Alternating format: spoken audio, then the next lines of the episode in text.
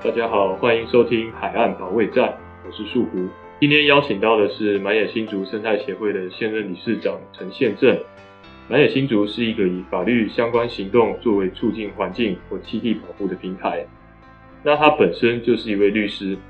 利用他自己的专长，分别担任了满野新竹的自工律师以及荒野保护协会的自工。为了守护环境资产，他贡献自己的长才，提供环境议题相关的法律服务。相信大家对于《我们与恶的距离》这部电视剧应该一点都不陌生吧？就像大家在电视剧里看到的，作为一位法服或志工律师，站在捍卫人权或环境议题的前线，他是一点都不退让。这是一件赚不了钱的工作，甚至有时还要背负舆论的压力。是什么信念可以让陈宪政律师贯彻自己的意志呢？而他的初衷竟然是为了自己。另外，他最近在捍卫的议题又是什么呢？让我们一起来欢迎陈宪政律师。那个陈律你好，哎，你好，就是我在你的那个介绍资料上面啊，是，就是你们那个正恒正恒法律事务所，是，就是有看到你自己的个人的那个背景资料，然后我看你在很多的团体啊，然后担任什么委员、讲师，是，还有志工这些，是，他感觉就是人间多职。对，那我想请问一下，就是说，嗯，你是怎么样去调配这些时间去达成这么多的这个？其实这个是有一个故事的。我大概在，因为我大概做律师，大概做十几年，然后大概前三四年，前五年吧，应该是我加入荒野之前，大概五年五六年前，我就是很标准的律师，呃，大概每天就是想办法怎么样赚更多的钱，然后。赚到了，还要想要再更多，那当然这个就会开始，因为其实我自己本身也是，就是其实家里没什么背景，所以从那我我是台中人，嗯，那我上台北的时候工作，其实也就是基本上就是都是靠自己，也没有靠家的，嗯，所以那个时候我才发现说，哦，原来赚钱这么容易，那那当然就会产生另外一个问题，就是其实就会会呃，比如你的亲子关系，然后跟太太的关系就会。变得有点奇怪，就是说你你的那个优先顺位就会改变，然后就有一天早上，因为我我小朋友其实是有一点状况的小朋友，然后那时候我自己出来开业，主要是就是为了陪小朋友。嗯，开业，那天我我有点忘记是什么状况，就是我急着很急着要出门，但是后来就就是啊，我小朋友他就那天不晓得他心情还不高兴或者怎样，然后他就在那边哭闹，他不是哭闹。那他也看不出来在开玩笑，但是我很急，我就很生气。他是老大，我那个时候有打他，打他的手，哦。但是我我就是就是会记得说，打完之后，对他的眼神，本来他是很开心的哦，就变得很恐惧。嗯，我后来发现不是他的问题，是我的问题。我觉得我自己生病，所以后来我就开始去找一些，就是说，其实我们做律师很多就是事情都很无聊。但是做其他的事情，比如说你去做环保团体的事情，做其他的事情，那时候我不知道要做什么事。嗯，那你只要找一个东西转移注意力。哦，你那时候是想说，对，让自己慢下来。对，慢下来，然后也刚好那个时候，因为我我在荒野参加的是亲子团，然后那时候我的学长，正大的法律系教授，他也是荒野的伙伴，他就推荐我进。对，对，然后进来之后就哎，觉得。其实这就衍生另外一段故事啊，就是说那时候一进来，我们就参加那个亲子团集训，然后亲子团集训最基础的，就是呃基础训的话，它最后会有一个仪式，嗯，叫做挂希望果或希望叶，看你参加是哪一个类型，嗯，然后它最大的特别就是你你那个希望果或希望叶上面要写说你可以为环境做什么，嗯，然后写完之后你要挂上去。然后关键之后，旁边人就一直给你洗脑，你可以的，你可以的，你可以的，来之类的。那那那时候我也不知道要做什么，因为我就是律师嘛。我想说，那我就就说好，那我想要用我的专业为环境做一点事情。哦，对。那所以那一次基训练之基础训练之后，我那时候我应该做律师做了五六年有，嗯，我重新去投履历，我去投那个自工群组。比如说我去，但我投的是呃专业团体，比如说他是呃专门以法律为主的环保团体。嗯哼，对我就直接投说我要做自工律师，然后投了好几间，是还有很多间。呃，大概全台北市有有很很多法法律的团体，然后后来我会加入满野新组的原因，就是因为他们是第一个回应我。嗯，那满野新竹这个这个团体啊，因为其实我自己也是对这些团体不太熟，是。那一般的民众可能也会不熟。我大概讲一下，目前台湾三大法律还款，嗯，哦，第一个是台湾满眼新主生态协会，它是最老的，它大概现在目前是十八年。那他很特别，他是一个美国人，现在已经转籍成台湾人的美国律师温鲁宾 Robin，嗯，他创办。那当时创办他就是以台湾的环境救援，就是法律救援为主。嗯，他是第一个呃以法律专业为主的环保团体。嗯，然后再来第二个是我们律师界成立的，叫做环境人法律协会。那这个就是纯律师团体，那基本上他的会员大部分都是律师为主。那他做的动作也是环境法律救援，好，这是第二。啊，第三个是比较新的，叫做环境权保障基金会。这个基金会很特别，它是中科三期当时和解，然后由就是呃当时的和解内容就是说要成立一个基金会来做环保的事事情。哦，那所以就是在目前北部以这三个是以纯法律环团，呃，那其他环团可能像地球公民啊，他们就是以走议题为主。好就是会有不同的取向，但你纯法律来讲，就大概都是这三个环团在跟各个环团在支援，比如说他们的有法律的需求，嗯，那符合我们协会的宗旨，那我们就会而且义务资源收案收案的方式就是也是会跟其他的协会一起合作的，一定会，就是因为每个议题都会有，就是大家就有很多环团会关注，嗯嗯，对，但是我们要不要就做这个案子，其实会去做评估。首先，大家第一个还是我们会有人力的问题。那我们本身像我们自己协会有两个专职律师不含我，因为我我自己是当那个理事长，我也是可以打，这个我是可以开去开庭的，因为我有律师资格。嗯，那大概就这三个律师而已。那那目前就是满野新竹他比较关心的议题有哪哪些？满野新竹目前从之前亚尼亚尼也是做了好几年了，亚尼大概已经声援很多年了，然后。在白海豚也是一直是我们省从国光石化过来，白海豚本来就是我们主要的要保护的物种。嗯，然后早教早教也好久了。早教如果我印象没有错，应该也应该十年以上有。对，它好像呃，你们你们开始帮忙的时候是划设保护区，那个是很久以前的事情。对，就是关关心早教的。对对对对对对，那个大概已经是二零二零零几年的时候。嗯，但那个因为那个时候我还没有参与。了解，那我看你们最近就是之前在那个，因为有加那个早教的那个群组，是，然后我看你在上面就是一直有发讯息啊，然后都是跑现场。对对，那我想问一下，就是你在跑现场的时候，你你有观察到，比如说民众在听你讲这件事情，嗯、或者他们的反应是怎么样？好，其实我们第一个去现场一定，我们当然跑那么多现场，有发现一件事情，就是说。他们对早教很陌生，因为我们一定要，其实之前那个真古的他就讲讲过一句话，你如果要对一个环境产生感情，想要去保护它，你一定要先认识它。嗯，所以我们通常做的第一个动作就是，我先拿照片给你看，我说，哎，你知道这是在台湾吗？嗯，有一张齐柏林在天空上拍下去的照片，就是整片都是红色，嗯，非常的漂亮，然后非常特殊的地景。嗯，那我们可以已经都可以预设到对方的答案，啊，这是台湾。是在哪里？除非他是观音人，他观音人他有可能马上就认出是藻礁。但他如果不是观音人，其实除非他有在关注这个议题，不然他其实基本上他是不知道在哪里。呃，对。那一旦你让他产生这个好奇心的时候，你就比较容易去切入。嗯，所以其实我们在讲的时候，我们很少会去，就是说比较敌意的去讲说这个是呃去骂政府啊，或者说这是因为你一旦做那个动作，你就会让对方觉得你是。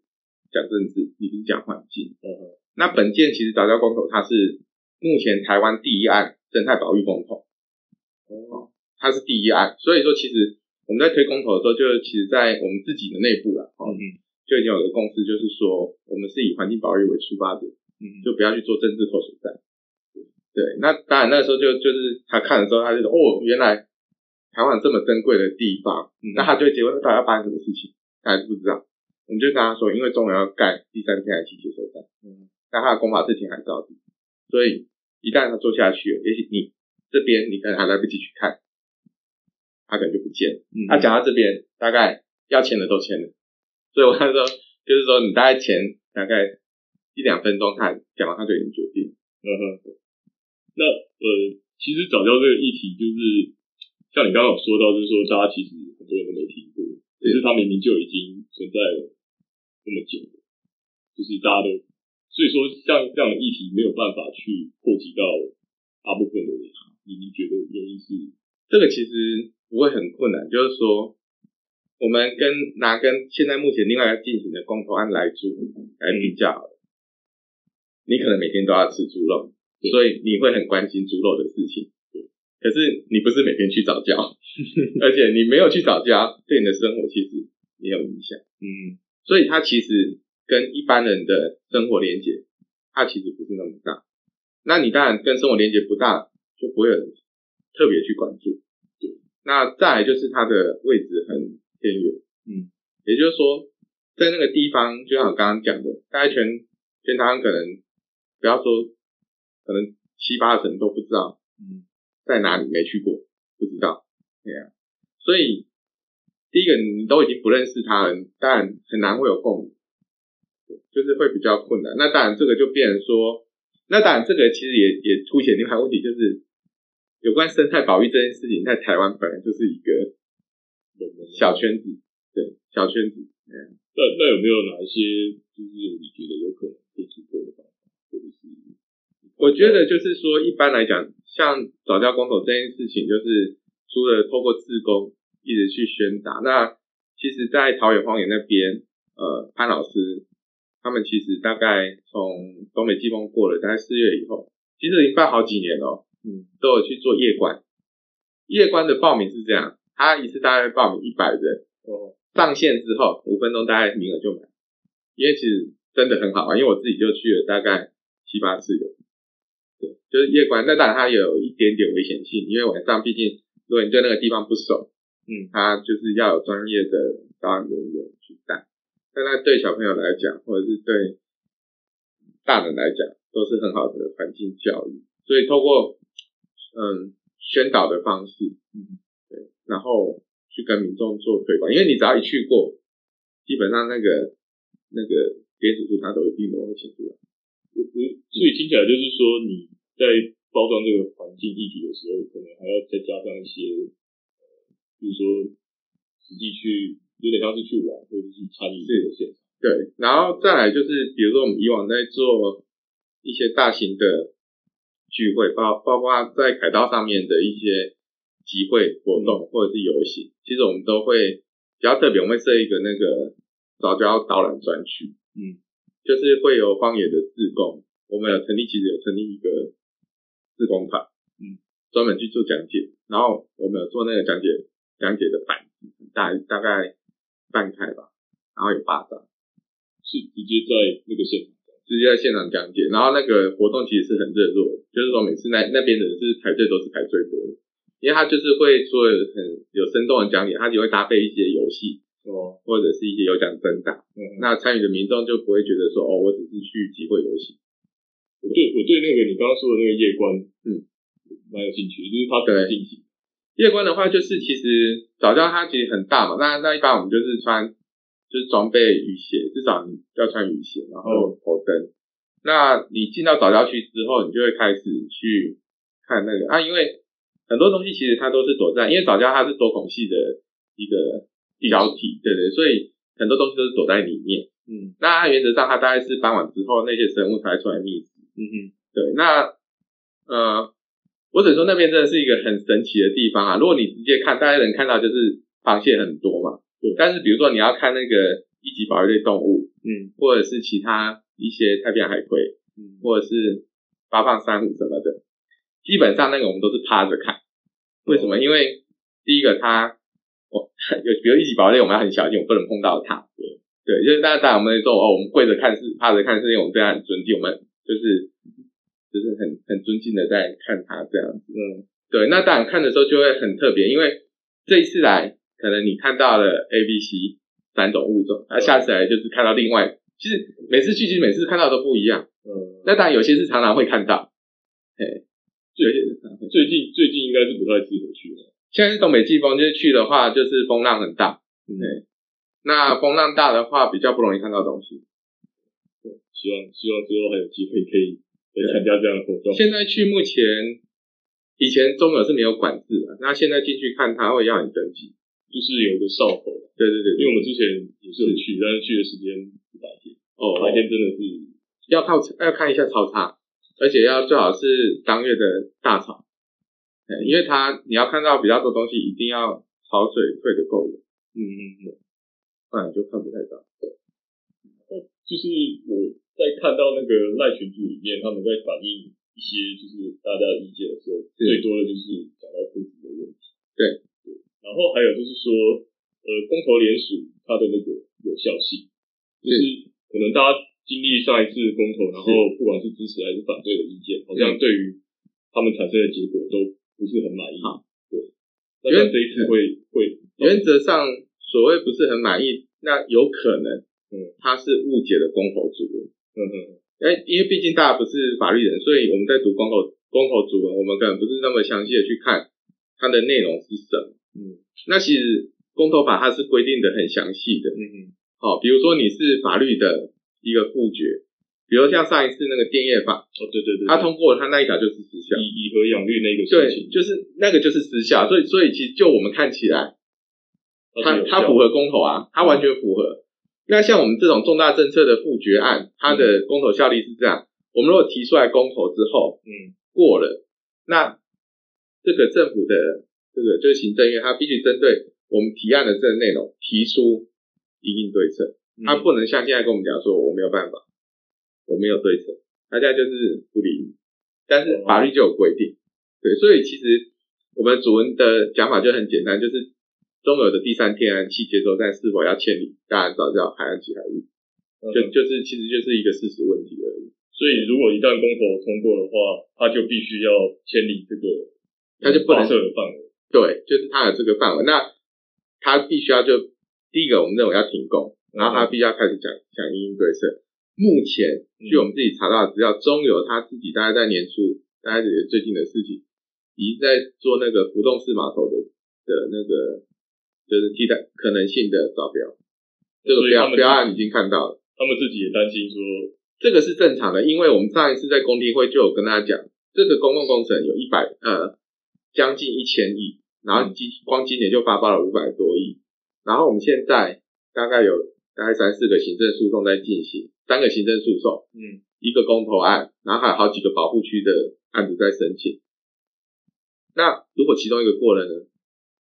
你你你不能跟我说这么重大的经济政策没有替代方案啊？那他死都不讲，因为他不敢讲，讲了他就怕被我们攻击。但是这个是不合理的，因为国家投了那么多钱，然后有这么多变数，你本来就要有替代方案。那那当然，我们就我们其实团团大家都是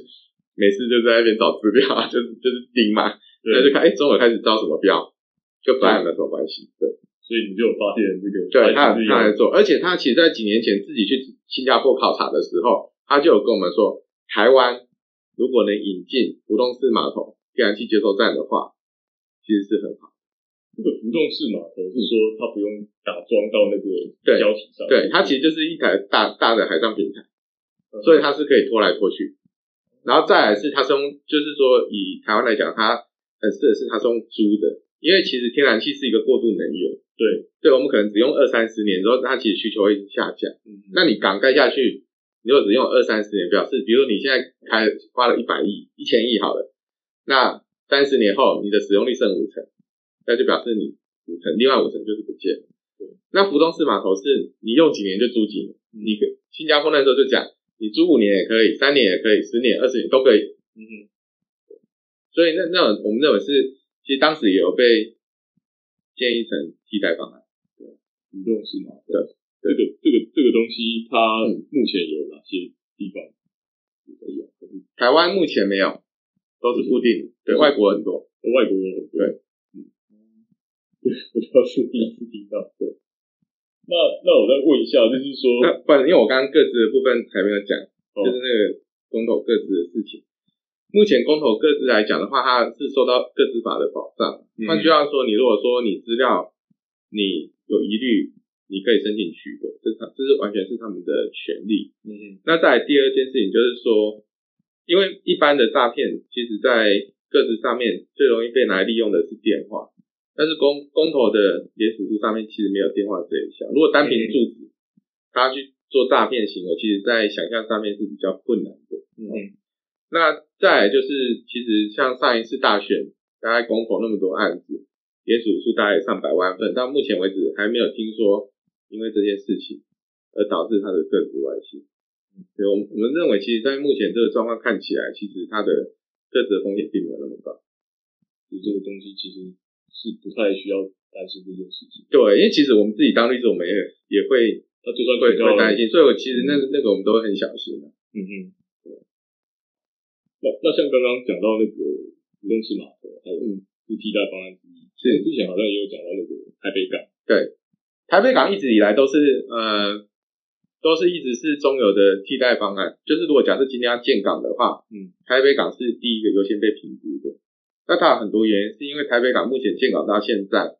还有很多区块它没有被完全利用，但是它很多地方已经填海造陆完毕，或者正在填。嗯嗯。所以那时候，因为台北港它的一个特殊，它是北部的，比如说营建废弃物，嗯嗯，它就是往那边填，所以它它现在状况就是一直在填，一直在填。那为什么会认为说那边比观塘好？首先第一个是地形啊，对，台北港它其实如果你去看那个台湾的地图。在巴黎那边是凹下去的，对对，就是基隆那呃北部凸出来，然后到巴黎凹下去嘛。但是那一块其实就是一个避风面，嗯、就是台风不管是风，因为东北季风，对，它吹过来的时候，那边就是会被挡住，所以它那边的海象相对是很平稳，嗯、甚至连这一次的那个观塘港的这个呃台风的避难策策呃的策略也是，就是说他说如果有台风来，就是拖到台北港去。就是避风，对对对对，那边就是避风港。嗯，那再来第二个就是说，因为那边的土地已经填完，我们认为生态其实在影响上面是相对小的。嗯，那目前其实像中油第三天然气接完站，它填海造地也是在大潭，然后像台电第四天然气接收站是在外木山，在基隆那边。嗯，外木山那边其实也就是一个珊瑚的一个热源。哦，如果你玩潜水的话，那边大概就是很漂亮。那那边也是要做天然造地，所以其实我们会认为说，那你为什么还要破坏自然海岸？你都已经有余裕的这个水泥地了，就是那个那个基隆那边是就是协和电厂，是是，然后以前协和电厂要改，然后然后南部的话就是那个大潭工业区，那它比较中间的地方就是台北港。对，我们认为如果你盖台北港，然后用拉管的工程，因为现在目前大潭的电厂就是从台中拉管上来。嗯、所以那个技术是完全可行，而且是算是纯熟的，嗯，然后费用又便宜，就他们他们现在是没有没有在考虑，还是说其实他们不敢讲，一定有考虑。对，那当然这个会有很多层面的问题，嗯哼，就是本案已经通过环评，都已经开始在，就是说预备要盖了，跟路上工程都已经都已经进行了有好一段时间，那海上可能等东北季风过后，它就会就会很大的去做动作。那换句话说，其实这个利益都已经分配了，它它不是说一定是违法的利益，但是它就是工程利益，对，就是已经有很多厂商可能都已经接下好了，现在他也不是接下，他就已经完成投标了，嗯嗯，对，但是已经标到了，就是我就已经开始要盖了，所以他要付下去的那些，对他可能就会产生违约或者是其他的原因，那以中文来讲，中文单位这种那都是他的损失，嗯，那那关于就是说呃能源开发。它据说产生的利益啊，然后跟生态破坏这件事情，它到底是有一个平衡点，还是是说就是有一个对话的方式，还是说其实就一定要？这个东西其实要看个案，每个案子其实不太一样。嗯，然后还有你你们，我就是说我们在看这件事情对经济的影响的时候，不能只以可能五年、十年的角度，我们可能要拉长到可能要五十年。来看这件事情，我们才能判判断它划不划算。那我先来讲以大韩这个案子来看，大韩这个案子来看，它其实最主要的原因，他们的认为都是说，因为有它的两个问题，一个是因为空气污染，嗯嗯，所以我们燃煤要改成燃气，嗯嗯，然后这是第一个，然后第二个是因为我们缺电，所以我们必须要增加我们的燃气发电来应应电力需求。好，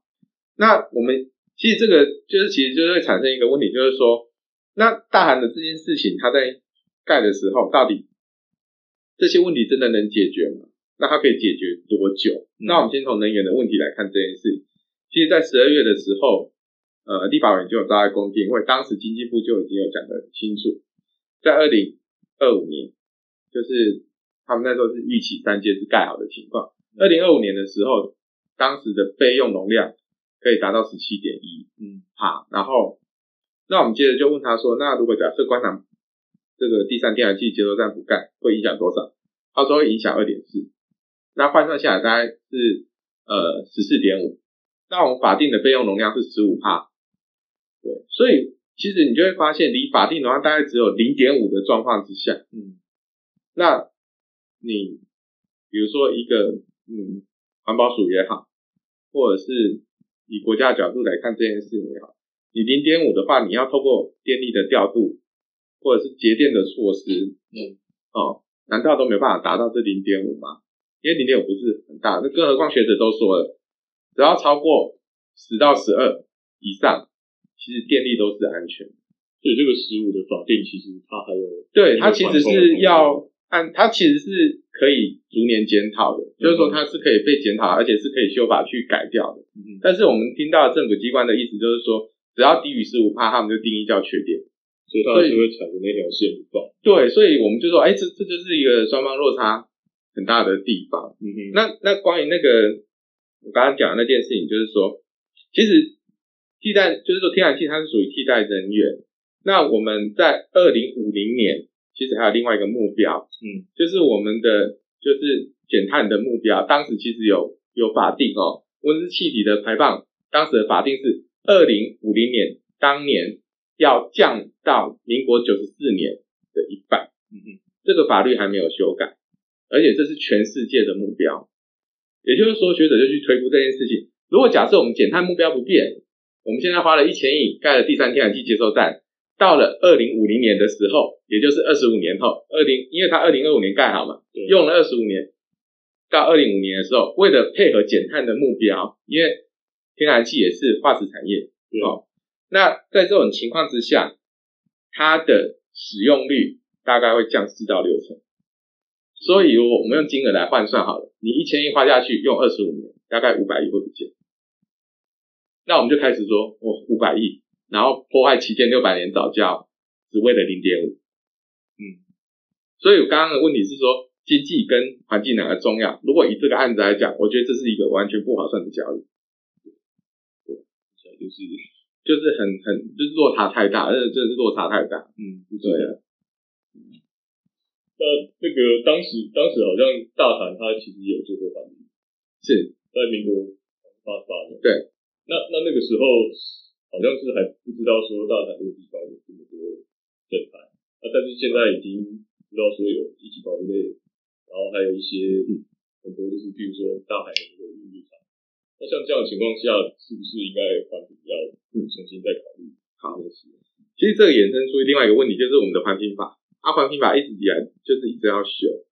其实我们现在很多的开发案都是大概是老旧环评，大概十年到二十年以上。嗯，包括比如说之前双溪水库，然后很多开发案都是像之前的深澳也都是这个问题。嗯，那这个东西其实环评的机制是这样：一旦你的环评过了，哦，环评过了之后，你只要没有被废止。因为它过的就是一个行政处分，嗯，那通常我们认定它是一个合法行政处分，那没有废止的情况下，它就是一直存在。但是你一直没有开发，它就会走两两条路。第一个就是说，如果你环评通过三年内未开发，你就要要开发的时候要再补做一个环境现况差异分析，这种简称环线差。所以他就说，哦，因为我三年没有开发了嘛，那跟环评通过的时候已经隔一段时间，我就要去比较一下有没有什么变动，要再补强的。哦，就但是环线差的强度就没有环差那么的，呃，没有环评那么强，哎，它它还是有那个等级上的差别。然后另外一种是你变更你的开发规模，变更开发规模的话，要做环环境差异分析。嗯，哎，只要你新的比旧的还要好，影响还要轻微，基本上就是过了。所以所以他这个并不是一个通盘的考量，所以中就是他他不会重新再考量，他只是就新呃，就是说新案跟旧案去比较，呃，对啊，新案旧案比较，我只要比如说我除草少一棵，一定是比较有利啊。所以中油就选了第二个方案，它缩小它开发面积，是，然后就很很容易对，但他就没有，他其实他就跟社会大众讲说，我都已经缩小缩小那么多了，你们还有什么不满意？我记得你们好像前阵子就是有去那个告告那个这件事情，就是说，但是后来好像结果是败诉。呃，你是指哪哪？因为我们告的实在太多。就是好像针对就是环保署，他对他呃哦，我记得是说他们他们影响的那个程度跟现况好像没有改变。不是，他其实应该这么说，就是说目前哈，你讲那个应该是在环评处分里面其中一项。那目前的环评处分的这个行政处分的诉讼，在今年的二月四号要宣判，就是下个月要宣判。嗯嗯，所以那个还没有出来，反正还没出来。所以你们有针，就是反正有针对这些事情去有，而且我们都其实都整都整理的非常的详细。对，我们是认为那个瑕疵很多了。对，那另外就是呃，好像也有一些环，其就是应该说他们做环评的时候啊，有请一些委员，或请请一些那个就是专业的专家来评估这件事情。对，那那个时候有讲到说。这个就是他他的那个环境不太环境的那个哦哦评估上面有评估上面没有没有说生态这么丰富，然后说是是是开发上面会比较适合，是。适合做这个保育公司。好，其实我们的我们的台湾哈在环评的的现象上面有一个很很不好的一个情况，就是说今天你如果开发单位自己找评估公司来做的调查报告，他怎么可能做出一个违违反开发公司利益的结果？这个在想象上是很难。比如说，我们律师接受你的委任，对，我们一定要为当事人利益着想，这是律师法的规定。对，那我们顶多不说谎，我我可以回避不讲不讲，但是我没有必要讲你不利的。嗯嗯，我我可以不讲不利的部分，我只要不说谎就好，我可以不讲。那顾问公司也是一样，所以他其实是报喜不报忧。那我最大的问题是，好，那顾问公司它比如说是开发单位自己找来的，它可能做出来的的呃生态调查是对开发公司有利，可是环团这部分他自己我们自己也有自己的生学生态学者，对，我们甚至也都是中研院的嗯博士，那做出来的结论就是天就是天差地远，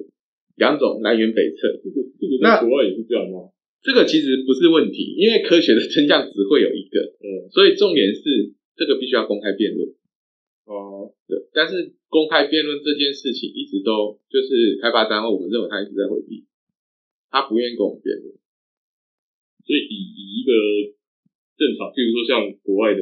制度来说的话，他们会走到这一步，对，到时候就是有点像，因为这是科学论证啊，嗯，因为因为科学就只有事实嘛。事实就只会有一个啊，比如生态好或不好，你的数据是什么啊？大家都要摊开来检讨啊，不是你就是哦，我也亮几张照片就叫生态好或不好，嗯，那个都是要经过现地调查，然后你是怎么调查，你用什么方法，嗯嗯，那大家就来检讨说哦，你的方法对还是我的方法有问题？那这个有一个就是评，就是一个机，事实上真的有这样的一个机制，就是它其实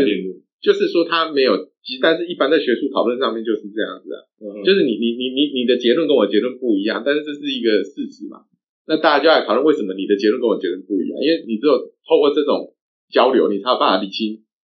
事实的真相啊。我们多数多多次跟中油的，包括他的顾问公司也好，或者是他们找的学者专家，我们就、嗯、我们都是发邀请函，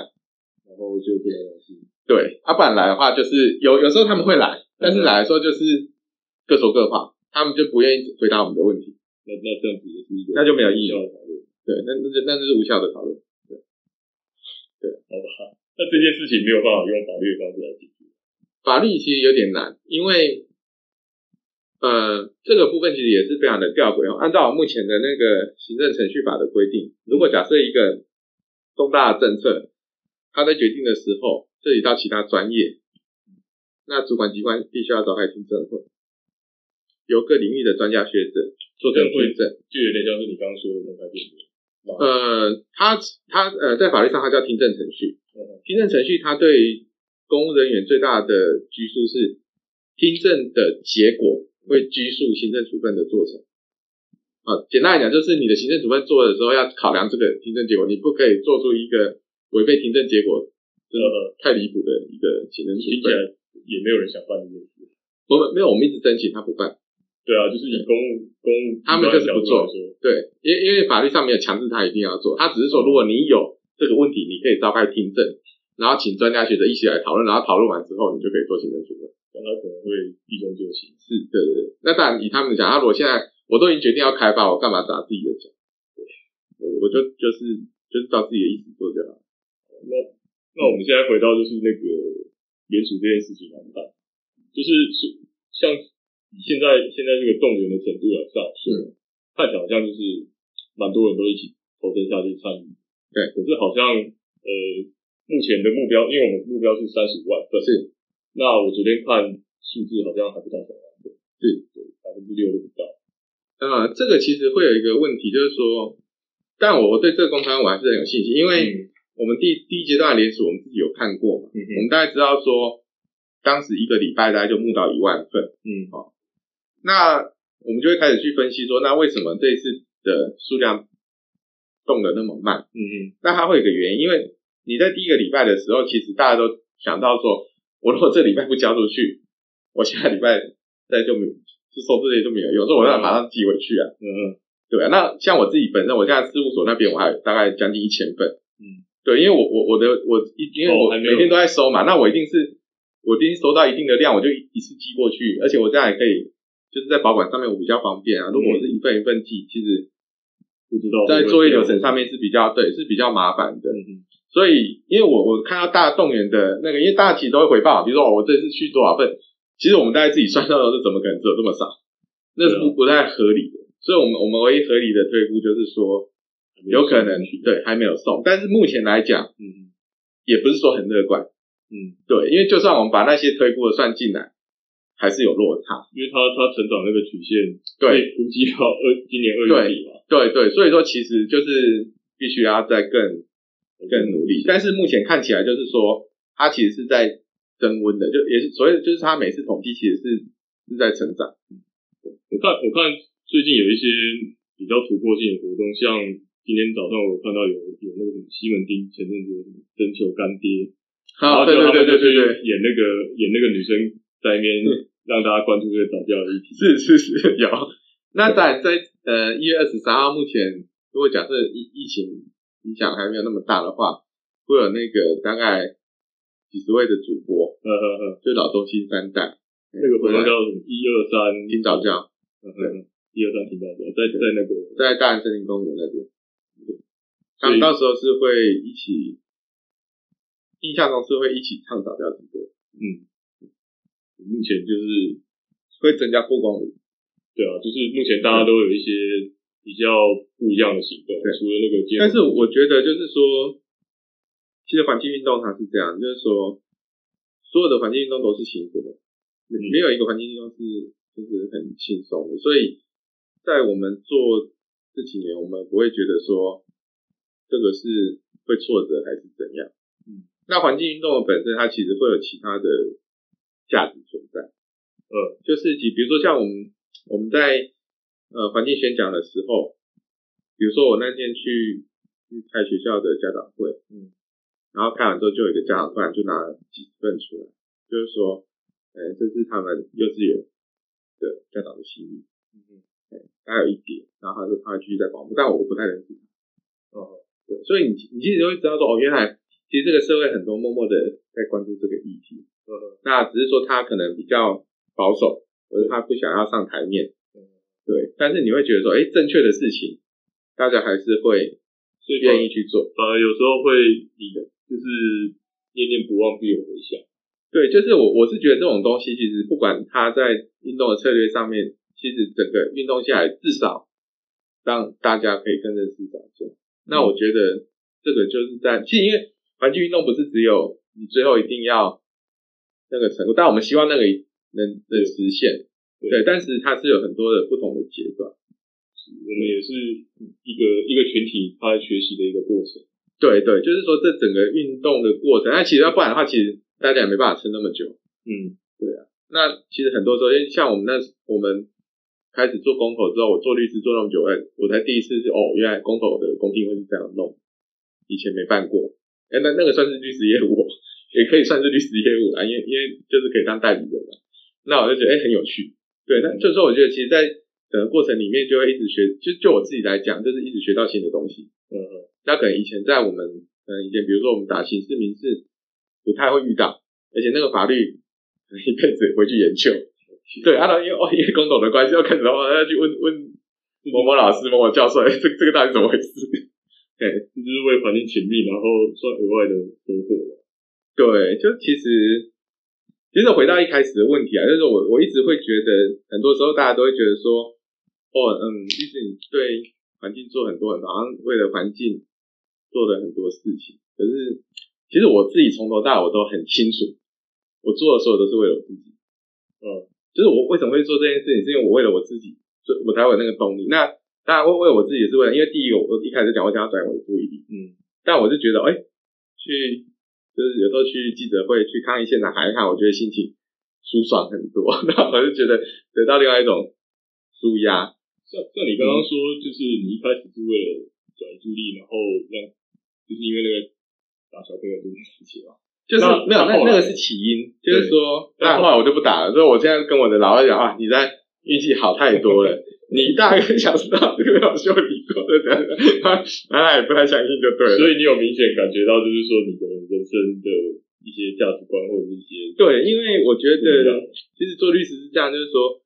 我自己当然每五年会评估一下我事务所的走向。呃，那那时候其实为呃决定就是要做环境保护这一块的时候，其实就已经决定我事务所以后的走向。嗯，对。那我会觉得就是其实那时候。我那那时候不是有讲说，是希望火挂上去。我是很认真的去实现这件事情，我就开始去从环岛的志工开始做做做做做。后来大概在去年三月的时候，嗯、就是刚好就就是可以接理事长这样。呃，对。那至少就是达，我觉得就是达到我自己给自己一个承诺的目标。对。然后我也是跟小朋友说，我做到。那小小朋友有也也是有来参加荒野活动。哦，他亲子团，他早就已经去到不要去了。他现在连 连去跟跟大人连署都，他都可以讲整套，他讲的连署，非常。他因为太常去了，嗯，但是去那里有一点，就是 有点不太想去了啊，要去那里，都去到不想去了。哎呀，那我们今天非常开心，邀请到那个台湾满野新主协会理事长吴宪政律师来海岸保卫战。那我们就是有聊到这个协会目前正在关注的议题，是。那我们主要是藻礁这个部分，因为迫在眉睫。对对，然后也有讲到，就是说环境它跟能源之间哦，其实它是有一个